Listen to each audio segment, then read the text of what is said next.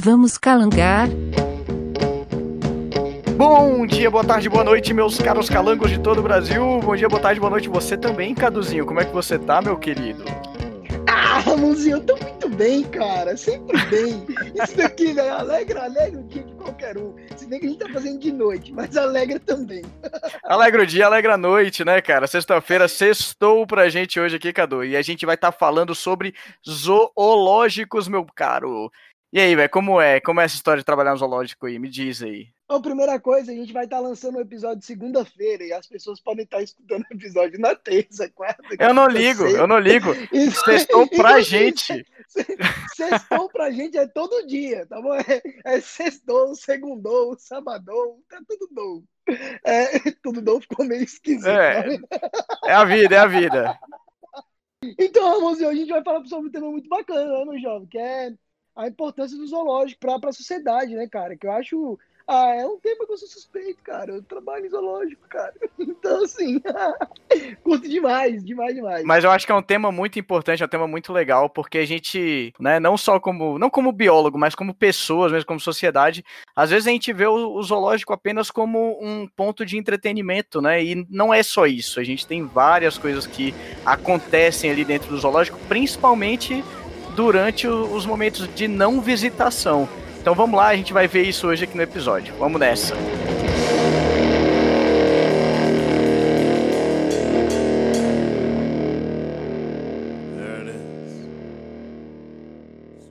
Ramonzinho, eu vou te falar uma coisa, meu caro. Realmente, você tem muita razão. Tem uns malditinhos do Senhor que, que vai no zoológico e, só quer saber daquele bichinho, que ele é fã do bichinho, sabe? Então, o malditinho do senhor, ele não vai nem querer saber dos programas que o zoológico faz, da importância que tem o zoológico. Ele já chega lá gritando assim, ó, cadê o leão? Cadê o leão? Eu quero o leão! Ai, que ódio!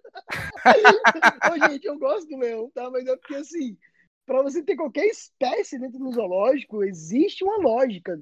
Isso eu falo dos zoológicos modernos, é né? porque é muito doido. A gente pensar em zoológico, zoológico vem aí de uma ideia lá da época do Egito, cara. Você bota fé que os faraós que tiveram essa primeira ideia de montar coleções de bichos, botaram no, ter uns recintos muito doidos, só que era uma ideia exclusivamente de exibicionismo, de poder. Então os caras viravam assim e falavam assim: eu tenho status, eu quero ter um elefante aqui como meu bichinho de pelúcia. E aí os caras pegavam um monte de elefante, os macacos, babuíno, um monte de coisa, e botavam meio que montavam um zoológico. E aí essa ideia foi crescendo, e o pessoal começou a, a usar zoos como algo de status, né, de poder. Mas não é assim hoje em dia, porque a gente já tá com 30 anos de idade já, e a gente cresceu vendo o zoológico como um local onde a impressão que eu tenho é quanto mais animais, né, como se fosse uma pessoa jurídica colecionadora, então quanto mais animais, melhor, certo? Errado. Não. Nada disso. Errado. E só um detalhe, cara, a gente tá velho, vamos em puta que pariu. Trintão, maluco. Já, chega, você falou, a gente já tá com 30 anos, senti um peso nas costas. Eu sinto é dor nas costas todos os dias, meu tá filho. Doída. Olha o ciático travando aqui, ó. Deve ter aquele tal daquele bico, bico de papagaio, não sei como é que ele chama, aquelas hérnia maluca que dá aqui na coluna. Eu já tô com o papagaio, a arara, os passeriformes, assim de tudo aqui, ó. Tem uma coleção aqui, ó.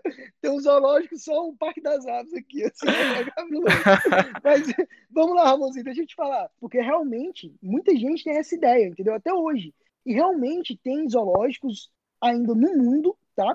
que são zoológicos ruins. Existem zoológicos ruins. Existem zoológicos até hoje, ainda mais em países que não têm um poder aquisitivo tão alto, que o pessoal, até em, em, em países que têm poder aquisitivo muito alto, tem ainda zoológicos ruins também. Então tem aquele zoo que tem aquela mentalidade de realmente ter os bichos só para coleção. Os animais ficam nos recintos, velho, absurdos. Tipo, é só cimento e grade. Ainda existe isso, infelizmente, no mundo.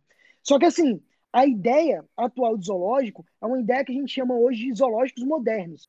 Então, são zoológicos que trabalham baseados em, é, em três pilares, que é educação, conservação e pesquisa.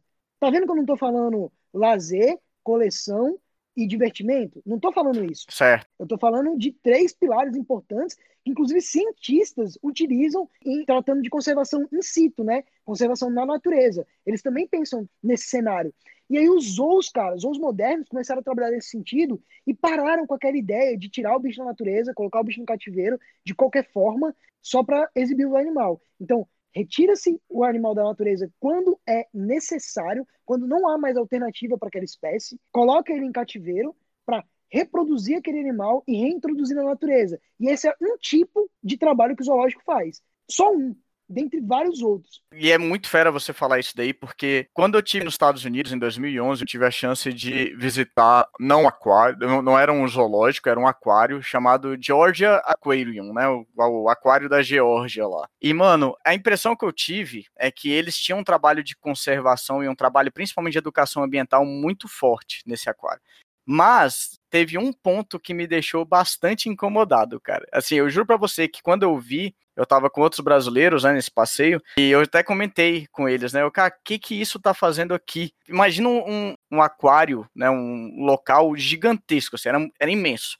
Sabe, tinha muitas atrações, a gente viu, na época ainda podia, né? Então, a gente viu o golfinho fazendo show, baleia orca fazendo show também lá. Tinha um aquário gigantesco com tudo que é tipo de espécie de ser marinho que você pode imaginar, cara, vivendo no mesmo aquário sabe? Muito maluco, entendeu? Assim, um paredão gigantesco, não sei se vocês conseguem imaginar aí, massa, mas tinha um cara. paredão gigantesco, era muito bonito mesmo, assim, uma parada épica. Eu, eu, morro de vontade de poder visitar esse local de novo. Mas teve uma atração que me incomodou, e eu não, eu vou, vou ser sincero com você, assim, me incomodou. Eu pensei, o que diabos isso tá fazendo aqui? Eles tinham uma atração sobre a Amazônia, cara. E tinham várias, várias espécies de peixe. É, cara, eu acho que a única coisa que eu não vi lá foi peixe-boi, sacou?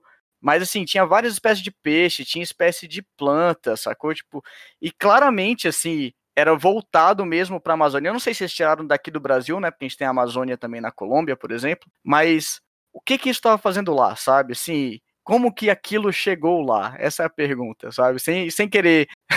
Entende? Entendo, entendo. É uma pergunta excelente, cara. Excelente mesmo. Porque, assim, o zoológico de Brasília tem girafa, tem rinoceronte, tem elefante. Bichos da África, não são do Brasil entendeu? Uhum. Então tem alguns animais da Europa. Não tem como hoje um zoológico pensar que ele vai conseguir, quer dizer, zoológicos de porte grande, que tem importância social gigantesca. Não estou nem falando zoológicos modernos, tá? Com pensamento de zoológicos modernos. Mas assim, quando você pega uma apreensão, um tráfico de, ao, ao, que o IBAMA detém, ele tem que levar para algum lugar. E acaba os zoológicos acolhem esses animais e fazem trabalhos com eles, quando são pertinentes, obviamente, tá? Tem animal que não tem como, não tem, não tem mais o que a gente fazer com as espécies, porque não tem mais é, local para colocar os indivíduos. Cara, quem trabalhizou, vou falar uma parada bem, bem simples. Quem trabalhizou gostaria de salvar tudo quanto é tipo de animal do mundo. Sim. Seja o animal que foi atropelado, até o animal traficado, até o animal que tá órfão. Todos os animais a gente queria ter todos, cuidar de todos, e não só isso cuidar e reintroduzir na natureza. Quem trabalhizou, esse é o sonho de, de fazer isso. Realmente a gente precisa de pegar algumas espécies e distribuir elas em populações, entendeu? Que nem ocorre na natureza, que você tem várias populações de uma espécie em vários locais, o zoológico trabalha assim. Então, eu tenho uma população Vou dar um exemplo, tá? Eu tenho uma população de mico-leão dourado aqui no, no Zoológico de Brasília. Não tem mico-leão Zoológico de Brasília, tá, pessoal? É só um exemplo. Tem outra população de mico-leão dourado no Zoo do Rio. Eu tenho outra população de mico-leão dourado lá no, no Zoo da Califórnia, sei lá, entendeu? Eu tenho várias populações de mico-leão dourado. Eles vão se reproduzindo e se eu não fizer a troca de alguns exemplares, pegar o filhote daqui, que nasceu aqui no Zoo de Brasília, mandar para o Rio, o do Rio mandar lá para Califórnia, Entendeu? Se eu não tiver esse intercâmbio, acaba que eu vou ter endogamia, né? Certo, que certo. É o quê? É os parentes cruzando entre si, pai cruzando com filha, irmão com irmão, que isso pode gerar um problema genético muito grande e tornar essa população inviável. Com certeza. Acaba que a gente precisa ter vários ambientes em vários lugares do mundo para a gente conseguir fazer esse trabalho bem feito, entendeu? Entendi. Por isso que não é, não é, tão, não é tão esquisito você ver lá no, nos Estados Unidos uma parte do, no, nos olhos da Geórgia chamado é, Zona da Amazônia eu tenho aqui um, um, um da África, entendeu? Nos dois de Brasília, e isso faz parte mesmo da conservação. Entendi, entendi. Faz parte da conservação. Eu ia te perguntar exatamente isso, assim, como, assim, não como que a girafa do zoológico de Brasília chegou aqui, porque de certa forma isso não importa, mas que nem você falou, eles acabam procriando, né, e tendo filhotes, e vocês acabam fazendo esse intercâmbio. Isso é muito legal, sabe? Porque eu, eu realmente tinha ficado com essa dúvida quando você citou a girafa lá no começo. Eu, tá, mas por que que o zoológico de Brasília tem girafa? O zoológico moderno hoje, ele não, ter, não deveria ter um papel mais de, que nem você falou, como é um papel mais conservacionista, ele não deveria estar focado mais na fauna local? Com certeza. E aí vem um pensamento que o Zoo de Brasília tem ele muito forte. A gente criou até o que a gente chama de plano de população. Eu não estou falando aqui como o Zoológico de Brasília, é só uma coincidência, vamos colocar assim, que eu trabalho no Zoo. Certo. Mas o Zoo de Brasília tem um plano de população, e esse plano de população tem como prioridade, ele é como se fosse um programa, né, que ele vai qualificar e quantificar a importância de trabalhar com aquela espécie, com aquele exemplar e com aquela espécie, né? Então, assim, é como se fosse você dar uma, uma nota para os animais, e através dessa nota e da qualificação que você coloca naquele indivíduo, uma qualificação às vezes até subjetiva da nossa parte, em alguns aspectos, não em todos, obviamente, tanto que a gente faz o quantitativo. Você fala, ah, eu vou trabalhar com essa espécie ou não vou trabalhar com essa espécie. Zoo de Brasília tem uma mentalidade hoje que é difícil encontrar em vários outros zoológicos do Brasil, que é o quê? Ah, eu tenho uma zebra, eu só tenho uma zebra. Aí tem um zoo de BH, que tem, eu tenho uma zebra fêmea, então o zoo de BH que tem uma zebra macho. Se o zoo de BH tá com um recinto muito melhor tá com o intuito de reproduzir, quer, quer fazer um trabalho de conservação bacana com o animal, eu não vou virar para o zoo de BH e falar assim: eu, te, eu envio minha zebra para você se você me enviar seu elefante. Não vou, entendeu? Eu vou pensar na conservação. Eu vou fazer o quê? Minha zebra está apta para ser enviado, pode ficar com ela, faz o seu trabalho de conservação. Quando você tiver uma população aí já considerável, eu tenho espaço aqui para receber os, os seus excedentes, e aí a gente vai perguntando com outros lugares pensando na fauna, entendeu? Isso é muito bacana, cara. Eu chego, eu fico arrepiado, é uma delícia. Mas, é porque assim, Ramonzinho, é assim, sério mesmo, cara. Você pensar, pra você ter uma ideia, você falando de zoológico internacional, pra você ter uma ideia, a Sociedade Zoológica de Londres, não sei se você ficou sabendo, mas há poucos anos atrás a gente teve uma doença chamada BD, um fungo que é um, um quitrídeo, um fungo que atacava os anfíbios. Cara, matou uma galera, um monte de anfíbio morreu um monte mesmo. Isso aqui em Brasília? Pô, no mundo. No mundo? Em Brasília, é, eu não, é, não, não, não, não lembro de nenhum relato aqui em Brasília. Na Amazônia teve partes da Amazônia afetadas, não sei se na parte do Brasil, eu tenho que dar até uma pesquisada e uma olhada nisso, mas no mundo afetou uma população gigantesca de anfíbio. E aí se liga, esse fungo não, tem, não tinha remédio, não tinha o que fazer, ninguém sabia. Aí a Sociedade Zoológica de Londres bolou um tratamento para combater o BD. Pra você ter uma ideia, o zoológico achou a solução para um problema in situ, um problema em vida livre, foi resolvido graças ao zoológico. Oh, não, não, dá um orgulhinho? Não dá um orgulhinho da mamãe? Não dá? Não dá um orgulhinho da mamãe? Dá sim, não, com certeza, mesmo, com certeza. Dá um orgulhinho, né, velho? É muito gostoso isso, cara. E vindo para o Brasil é muito legal, porque o Brasil também trabalha com reintrodução de espécies, com conservação.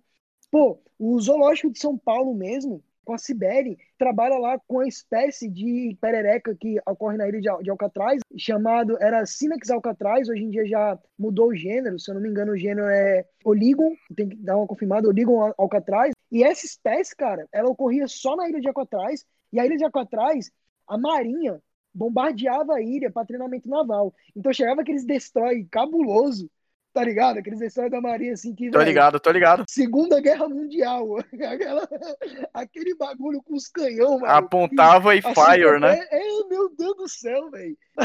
Chegava com os canhão, mano. Grande, absurdo. E aí, pum! O alvo principal da ilha eram as bromélias. Adivinha onde o jazz da, da, da perereca de água atrás ficava? Dentro das bromélias, né? merda! que merda, que merda. O bicho ficava dentro das bromélias. Aí a, a Cibele, a equipe dela, coletaram alguns exemplares, levaram para cativeiro, lá pro, pra, pra, até para o Pulo do Sapo, que é a seção que ela criou lá, que é um anfibário muito legal lá do Zoo de São Paulo. E aí, nesse anfibário, ela conseguiu reproduzir essa espécie, muito bem reproduzida, conseguiu provar para a Marinha que ali era uma espécie endêmica, que estava ameaçada de extinção, gravemente ameaçada. A Marinha parou de fazer o treinamento lá naquela região, muito legal, né, cara? Muito fera. A Marinha entendeu e parou de fazer o treinamento daquela região e hoje já está pensando no processo de reintrodução das espécies naquela ilha. É muito legal. Isso é muito legal mesmo. É, cara. E o Zoo de Brasília também tem um monte de projeto bacana. Tá, e desses projetos aí do Zoo de Brasília, tem algum assim que você curte bastante, que você acha legal? Porque, beleza, tem um bando de projetos, mas tem algum que você se amarra? Ah, tenho muito, cara. Não, dança não, não dança não, velho.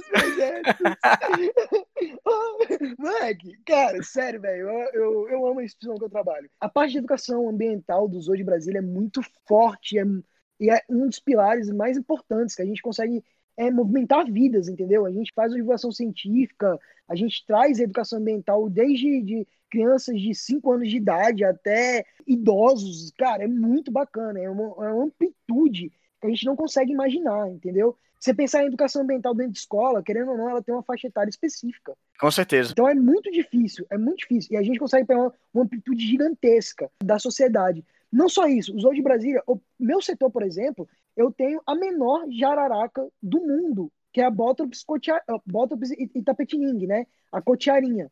E essa espécie, cara, ela tá como quase ameaçada, indo para espécie, indo para lista de espécies vulneráveis, na lista de ameaça, categoria de vulnerável. É uma espécie que só o Zoo de Brasília já conseguiu reproduzir. E só o Zoo de Brasília tem ela em cativeiro atualmente. E, cara, é um orgulho ter essa espécie, a gente estar tá trabalhando com ela, a gente conhecer a biologia desse indivíduo, a gente conseguir manter esse indivíduo sempre uma qualidade tão boa que esses animais são o nosso tesouro. Fora isso, Massa. a gente recebe vários animais fruto de tráfico, animais que foram maltratados, animais que foram atropelados. Isso tudo a gente recebe lá e faz um trabalho magnífico. Fora do meu setor, meu setor ainda tem os mussuãs ainda, que a gente trabalha também na reprodução de mussuã, que é um tipo de cágado também que está como quase ameaçado. Fora isso, tem os outros setores, né? Então, pô, mamíferos, é referência em reprodução de lobo-guará, os de Brasília é referência mundial na reprodução de lobo-guará. Eu acho lindo, cara. Ai, eu, é, é, o bicho é A única coisa que me deixa triste é que é eles são noturnos, então no horário de visitação do zoológico eles estão sempre quietinhos lá. Ou estão escondidos na toca, eles nunca estão fazendo nada. E aí tem uma parada massa. O Zou, perce... o Zou de Brasília percebeu isso e criou um projeto chamado Zou Noturno. O Zou de Brasília percebeu isso e começou a acordar ele de, de dia para ele ficar acordado, não, entendeu? Caramba, o, Zou, o Zou de Brasília, esse projeto Zou Noturno é muito bacana, porque o visitante vai pro Zou, um grupo bem pequeno, vai pro Zou de noite, faz um passeio lá com a, com a lanterna enquanto não está em recinto, e quando está em recinto, só o monitor que faz a iluminação do recinto, sem voltar a luz para o animal, evitando fazer barulho. Caso tenha qualquer tipo de barulho que incomode o indivíduo, encerra a visitação. Então, aquelas crianças endemoniadas que nem eu era, se lascam.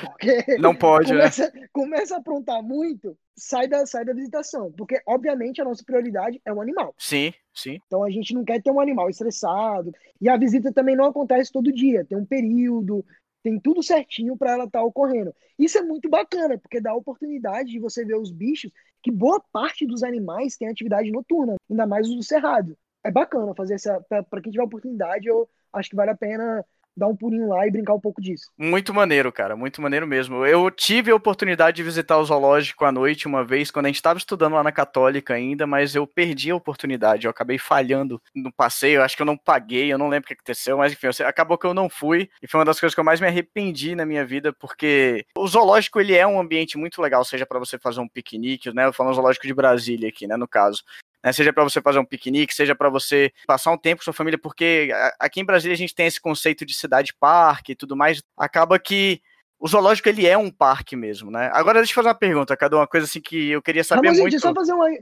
só fazer uma inveja antes. Pode fazer, antes. faz aí. Inveja faz pouca, tá? Faz só aí. inveja antes. Porque, cara, é muito legal trabalhar no zoo, porque assim, eu trabalho muito com papel. Todo mundo acha que eu trabalho muito com bicho. Não, eu resolvo eu trabalho com animal quando tem algum problema muito sério para resolver, algum manejo mais sério, que aí precisa de uma perícia né, mais específica, eu vou lá e resolvo esse problema. Mas se for só manutenção, minha equipe de trato, minha, minha assessora, meu supervisor de manejo de trato, eles fazem esse papel rotineiro uhum. para mim, né? Uhum. Eles tomam conta disso. Quando tem algum pau, eu vou lá e resolvo. Tá? e aí eu trabalho mais com, mais com, com, o com papel burocrático, né? mesmo, né? Papelzão, coordenação de pessoal, dentre outras, outras coisas. E aí, cara, quando eu tô bravo da vida, pra não falar por causa da censura, quando eu tô bravo da vida, estressado para Dedéu, é muito legal. Porque eu saio da minha sala e vou dar uma volta no zoo. Imagino, cara. Vou ver os bichos para dar uma acalmada. Cara, é uma qualidade de vida e de trabalho que Sim. É, é assim, para quem gosta, vai entender o que eu tô falando.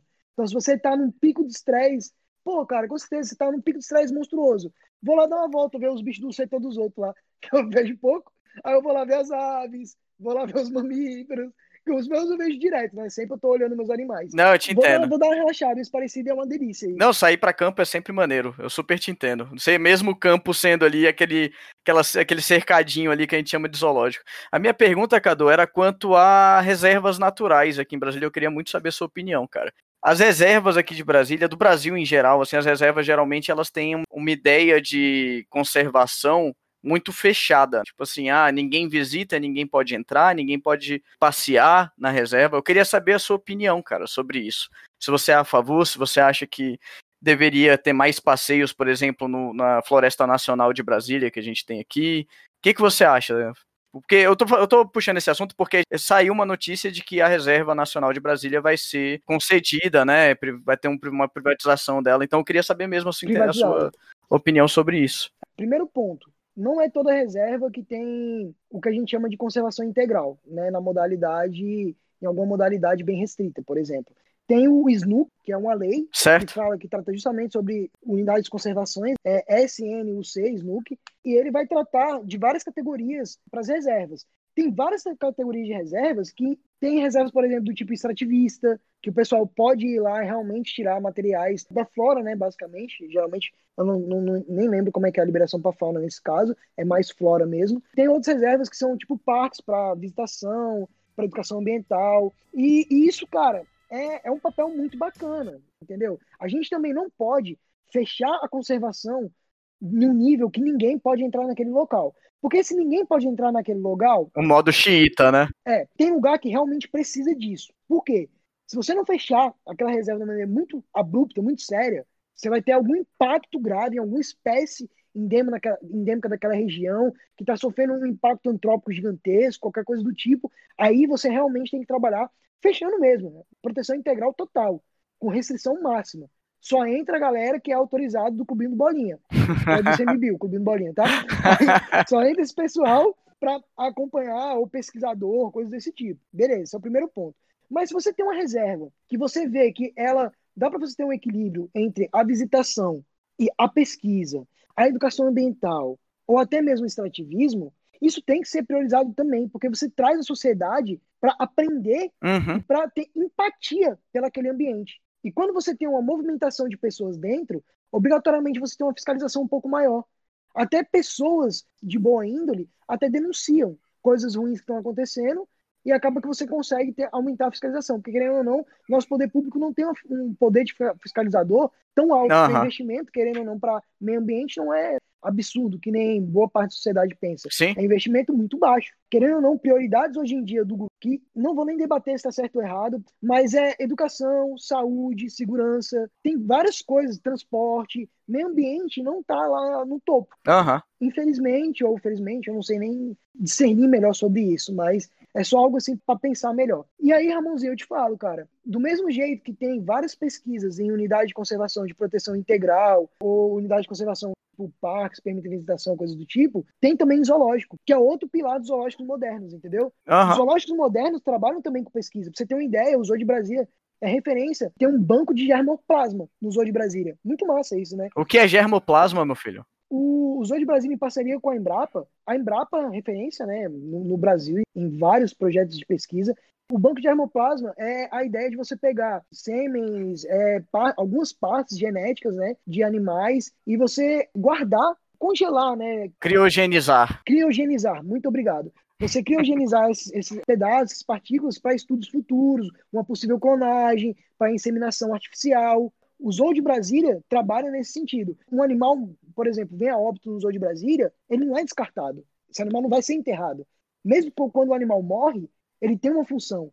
Pega-se parte desse animal, leva para o banco de germoplasma, outras partes do indivíduo, ele vai para a taxidermia, para entrar no programa do museu, para educação ambiental, tudo, tudo, a gente aproveita o animal, desde quando ele chega no zoo até quando esse animal acaba indo a óbito. Ah, quer dizer, depois do óbito, né? É incrível, cara. Eu amo, eu amo aquele lugar. Eu vou te falar o que é incrível. O que é incrível é que a sociedade não sabe de nada disso, cara. É incrível que o zoológico tenha tantos papéis importantes para a gente aqui em Brasília, nesse sentido assim de conservar o meio ambiente, que está inclusive lá na Constituição que a gente tem direito, né, ao meio ambiente, a coisa linda e tudo mais. O zoológico ele, ele cumpre esse papel, praticamente um papel go quase governamental, se você parar para pensar. É governamental. E a gente não sabe.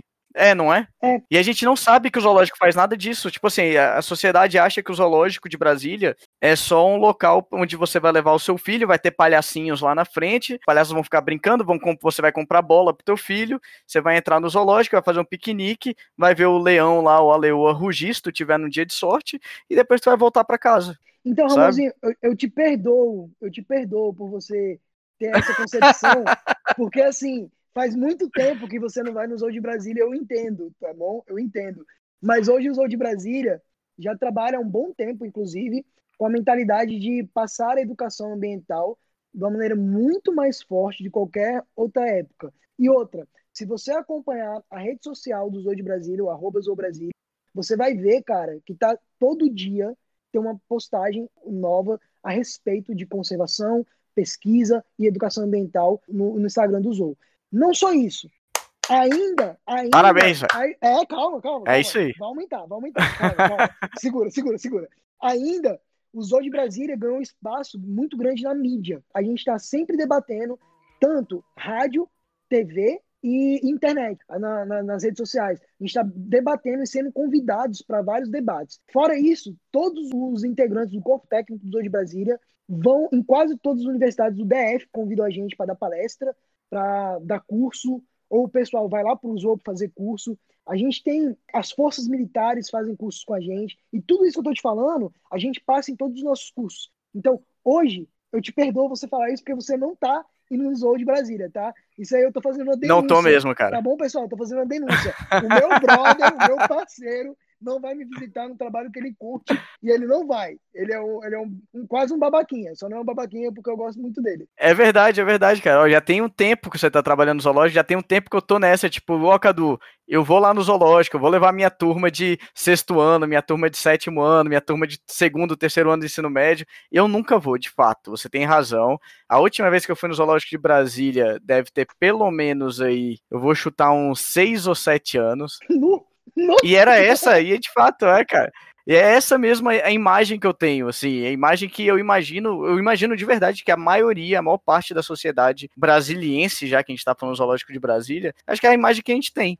Entendeu? Assim, o zoológico Brasília, ele tem esse papel de ser um local de divertimento e atrações animais, não, não necessariamente um, um local de pesquisa, de, nem você falou, de conservação, né? E, e principalmente de bem-estar para os animais. Ramonzinho, e é muito legal, cara, porque para você ter uma ideia, sem sacanagem, Zoo de Brasília, a gente foi começar a ter esse debate sobre conservação, sobre pensamentos zoológicos modernos, há mais ou menos essa época que você estava aí, entendeu? A gente estava aumentando esse debate, ainda, ainda nem estava na prática. A gente estava debatendo ainda como a gente ia fazer esse processo todo há seis, oito anos atrás, seis, sete anos atrás, por aí mais ou menos, a gente estava realmente fazendo esse, esse, debate. Foi bem o início da semente, começou mais ou menos nessa época.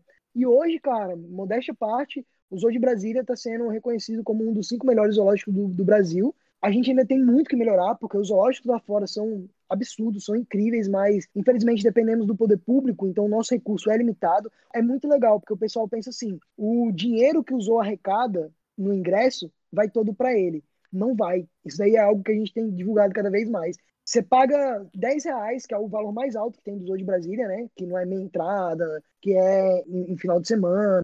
É 10 reais, beleza. Esses 10 reais vai para o caixa do governo do Distrito Federal. E aí eles decidem o que, que eles vão fazer com esse dinheiro depois. Exatamente. Depois repassam uma Olha porcentagem desse dinheiro pro Zou, junto com outros recursos que, pode, porventura, podem chegar pra gente. Você tá pagando 10 reais, não é, não é pro Zou, é pro GDF. O GDF vai decidir o que vai fazer com aquele recurso. Aqueles dados assim, ah não, os olhos de Brasília recebem tantos. Ah, um milhão de visitantes vezes 10, dá 10 milhões. Caramba, é muito dinheiro. Porra, não é. É pro GDF inteiro. Entendi, entendi, entendi. É bem, bem, bem complicado. Não é tão simples, né? O cálculo não é tão simples, é, né? Cara, Na verdade, é. vai ter ali um gestor que vai decidir o que vai fazer com vai decidir o que fazer com esse dinheiro, essa é a verdade. É, tem, tem um gestor, tem legislação, tem tratados, tem um monte de coisa ali, né? Que envolve essa gestão de gastos e de recursos. Interessante, cara, interessante. Mas aí fica a pergunta de verdade, assim. Tu gosta ou não gosta de pegar na cobra quando tu tá trabalhando Eu lá? adoro.